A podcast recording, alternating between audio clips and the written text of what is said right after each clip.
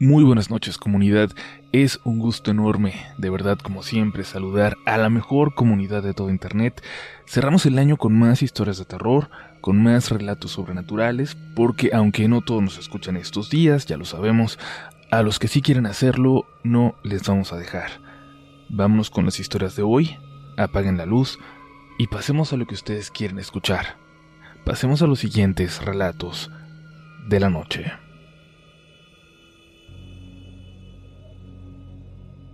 Mi experiencia sucedió en el 2005, en días como estos de diciembre, siempre llenos de frío, y aquel incluso también lleno de lluvias.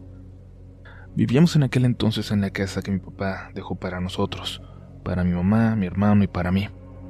Una casa muy vieja en la que nunca habíamos vivido, pero por las deudas tuvimos que vender la nuestra e irnos para allá. Estaba en una colonia vieja, muy humilde, pero con vecinos muy atentos y siempre dispuestos a ayudar. Sin embargo, detrás de nuestra casa había una casa también grande, con un patio amplio en la parte de atrás. Nos sorprendimos cuando nos dijeron que solamente la habitaba una persona, un joven de unos 30 años. Nadie sabía qué había pasado con su familia. Parecía que se habían ido yendo hasta que solo quedó él. La ventana de mi cuarto daba hacia allá, y no era una vista desagradable, al contrario.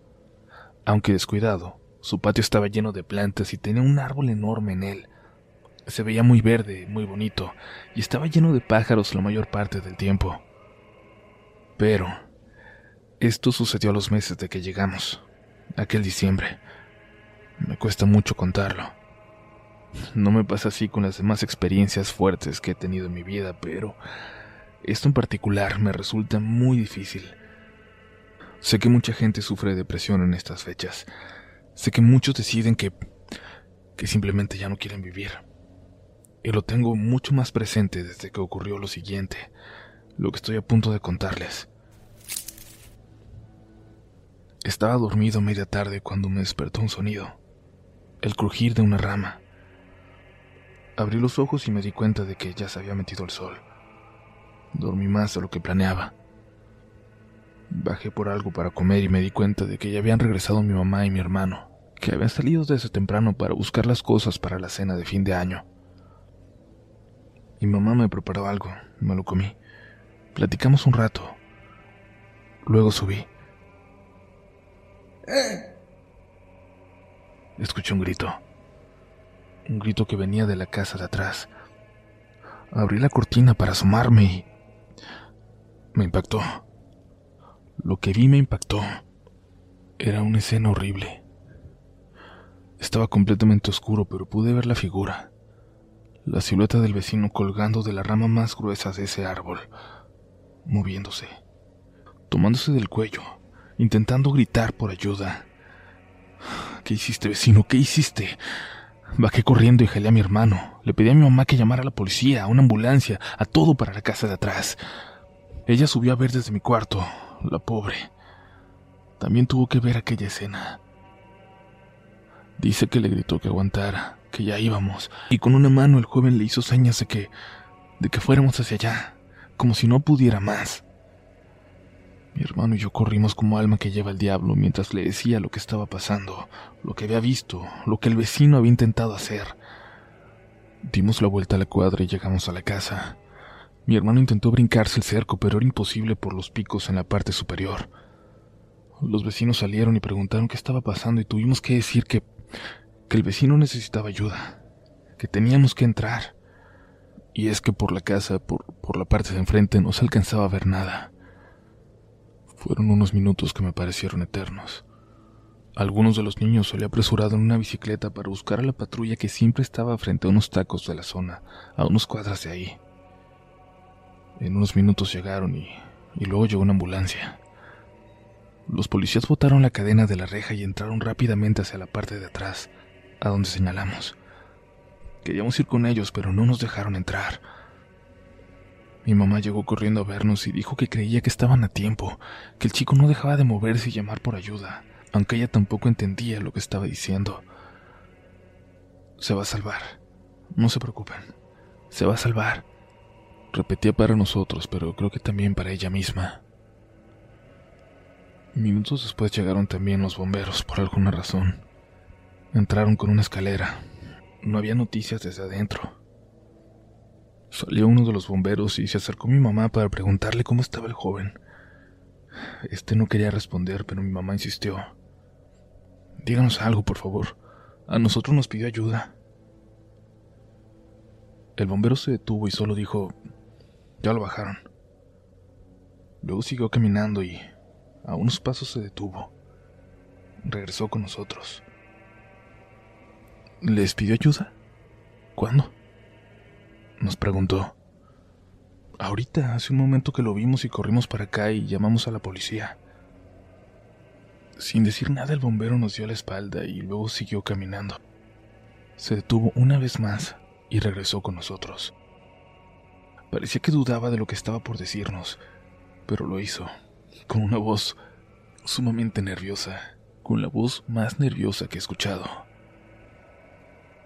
Nos dijo que el joven tenía horas muerto, que los paramédicos creían que se había colgado por la mañana. Regresamos en silencio a la casa. Mi mamá, mi hermano y yo no tocamos el tema en el camino, ni esa noche, ni nunca más. Vivimos dos años más ahí, en esa casa. Creo que no volví a abrir esas cortinas, que no volví a ver hacia el patio de la casa de atrás, hacia la rama de ese árbol.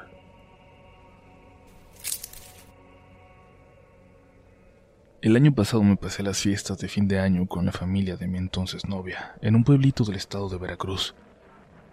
Es una familia muy conservadora, pero en ese momento hasta teníamos planes de boda, así que me fui con ella para pasar el fin de año y conocer al resto de su familia, ya que solo conocía a su hermano que vivía también en Ciudad de México. Me recibieron muy bien, fueron muy amables, pero no me dejaron dormir en la casa. Me arreglaron un cuartito, una recámara que tenían afuera y que la verdad estaba muy cómoda y calientita. No me podía quejar. Sin embargo, no sé si porque soy miedoso, no sé si por todas las historias de espíritus, brujas y aparecidos que me narraron en el camino, pero en las noches me pareció un lugar verdaderamente aterrador. El viento soplaba muy fuerte y le daba de lleno. Sentía que, que soplaba diferente. Ahí me sentía alejado de todo, aunque en realidad estaba a 30 metros de la casa en donde estaba mi novia y toda su familia. Me dijeron que en ese cuartito pasaban cosas, que nadie aguantaba completar una noche, pero creí que me lo decían para asustarme y sí, esa era su intención. Sin embargo, algo, algo sí me pasó esa noche, justo antes de Año Nuevo. Recuerdo que nos acostamos temprano, pues había actividades desde muy temprano al 31. Iríamos al pueblo cercano a buscar algunas cosas. Me habían hecho parte de todos los planes, excepto de dormir dentro de la casa. Me desperté a las dos y media de la mañana y sentí muchas ganas de orinar, pero no quería ir y entrar y hacer ruido en la casa, y el bañito de afuera, como me habían advertido, no servía. En algún momento tendría que levantarme, pensé, y decidí buscar algún rincón en el patio desde donde no se viera la casa principal por si alguien se asomaba, aunque la verdad era bastante improbable a esas horas. Abrí mi puerta y sentí que se cayó algo que estaba recargado en ella. Era una escoba. Una escoba de casa, de esas que compras en el mercado, pero totalmente destruida, deshilachada. La levanté y la acomodé y caminé hacia atrás de la casita. Entre los árboles vi pasar a la gata de mi suegra, un animal enorme y muy cariñoso, pero en ese momento me ignoró. Me acomodé para hacer lo que tenía que hacer cuando al fondo, no estoy seguro si aún dentro del terreno o detrás de aquel cerco de púas. Vi que caminaba una mujer. Pensé que seguramente era alguien de la familia que no podía dormir, y yo estuve a punto de ponerme a orinar justo en esa dirección. Me metí corriendo a mi cuartito esperando que no me hubiera visto. Decidí esperar un tiempo prudente para volver a salir, pero me quedé dormido. Cuando las ganas, ahora ya mucho más urgentes, me despertaron, Debe haber pasado una hora. Abrí la puerta y la escoba volvió a caer, como si lo hubieran vuelto a recargar. La levanté, la acomodé donde mismo. Caminé hacia la parte de atrás y de nuevo Vi pasar a la gata de la familia. Me ignoró como la primera vez. Al fondo, al levantar la vista, pude ver de nuevo a aquella mujer, a una distancia en que podía reconocer perfecto que era una persona, pero no tan cerca como para identificar su cara. Al diablo, pensé. Regresé a mi cuarto y antes de entrar hice al lado de la puerta. Ya al día siguiente limpiaría si era necesario. Me quedé dormido profundamente entonces, ya más tranquilo. Después de un rato de tener sueños muy extraños, me vi de nuevo ahí, en ese cuarto. Y me levanté. Abrí la puerta y cayó la escoba una tercera vez como me había pasado antes. La levanté, la acomodé. Caminé hacia atrás y pasó la gata. Y al fondo, aquella mujer en el mismo lugar, me observaba. Oh, ok, ok, ok. Estaba soñando, me dije a mí mismo. En ese momento sabía que lo que estaba pasando era un sueño, y de alguna forma pensé que lo que había pasado antes, que no tenía sentido de haber visto exactamente lo mismo dos veces, era porque estaba soñando. En el sueño escuché ruidos que venían de la casa como si estuvieran levantados, y me regresé a mi cuarto. Me metí en la cama. Escuché que alguien tocó a la puerta, que tocaban fuerte. Pensé en la mujer de negro que se había acercado. Me dio mucho miedo y me concentré en despertar. Y lo hice. Desperté al darme cuenta de que me estaban tocando de verdad. Abrí la puerta y era mi suegra. Me disculpé por tardar en abrir. Le dije que estaba dormido, que estaba teniendo una pesadilla. ¿Cuál dormido? Si acabas de entrar. Estabas allá afuera, viendo hacia los árboles, me dijo. Me saqué mucho de onda. No entendí qué estaba pasando. Y mi suegra me dijo que mejor me fuera a dormir para adentro, a la sala. Tomé mi cobija. Mi suegra vio la escoba al lado de la puerta y Recuerdo que la levantó y caminó y la aventó para afuera de la propiedad. Luego la seguí hacia adentro. Eran las cinco de la mañana. Mi suegra se puso a mover cosas en la cocina y al poco tiempo bajó mi suegro también, pero yo ni los escuché. Dormí. Dormí como no había hecho desde que llegué ahí. A partir de ese día me dejaron dormir en el sillón y yo no entendí por qué. Tampoco me volvieron a dejar solo ni por un momento por el resto de mis días por allá. Pero nadie me dijo nada, nadie me explicó por qué. Siento que, que hubo algo que no me dijeron. Solo a mi cuñado, ya con más confianza, le pregunté cuando regresamos a la ciudad. Tú que no crees en las cosas raras, en las que cree tu hermana y tu familia. Dime, dime sin pena, ¿qué fue lo que pasó? Le pregunté. Nada, Nada que te pueda decir, pero estabas en peligro. De irte. De no volver. Me dijo mientras me tocaba la frente con un dedo. Y luego agregó, te tocó conocer el pueblo en temporada de fantasmas. Nunca supe qué fue lo que realmente pasó.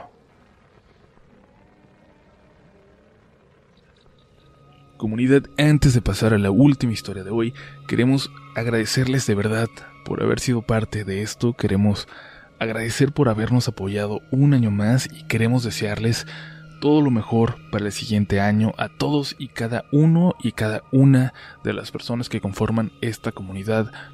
Les deseamos desde el fondo de nuestro corazón que tengan el mejor año de sus vidas. Nosotros por nuestra parte nos comprometemos a llenarlos de historias de horror, a ser mejores y a que este proyecto esté a la altura de su comunidad, que esté a la altura de ustedes. Nos vemos del otro lado, por ahora seguimos con relatos de la noche. Hace tiempo nos pasó algo muy raro a mis amigas y a mí en una pijamada, la primera que tuvimos desde que salimos de la secundaria y nos separamos a diferentes escuelas.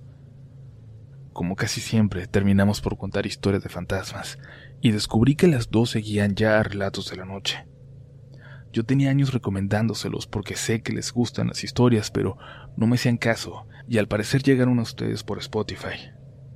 Les recordé cuántas veces no me hicieron caso de escucharlos, y ahora los aman y son las más fans.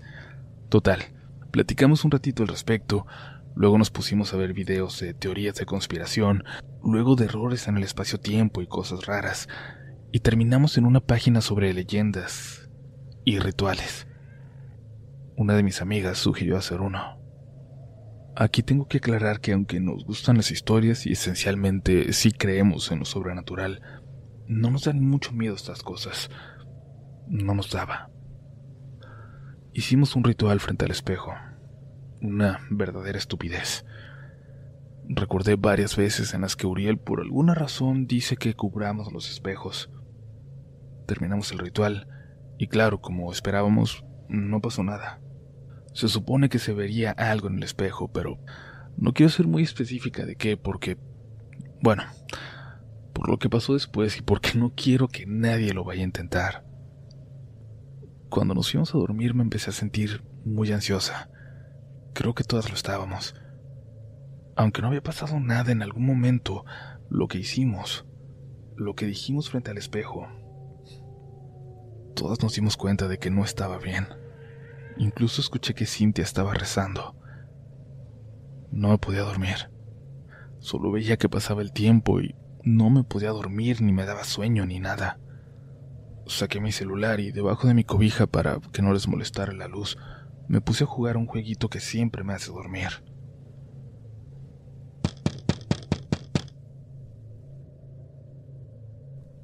Entonces escuché que tocaron a la ventana y solo recuerdo cómo sentí como el miedo me llenaba el cuerpo desde la espalda y bajaba por ella. Pensé en el espejo. Me imaginé a alguien ahí, y solo quise pensar que me lo estaba imaginando, que no lo estaba escuchando de verdad.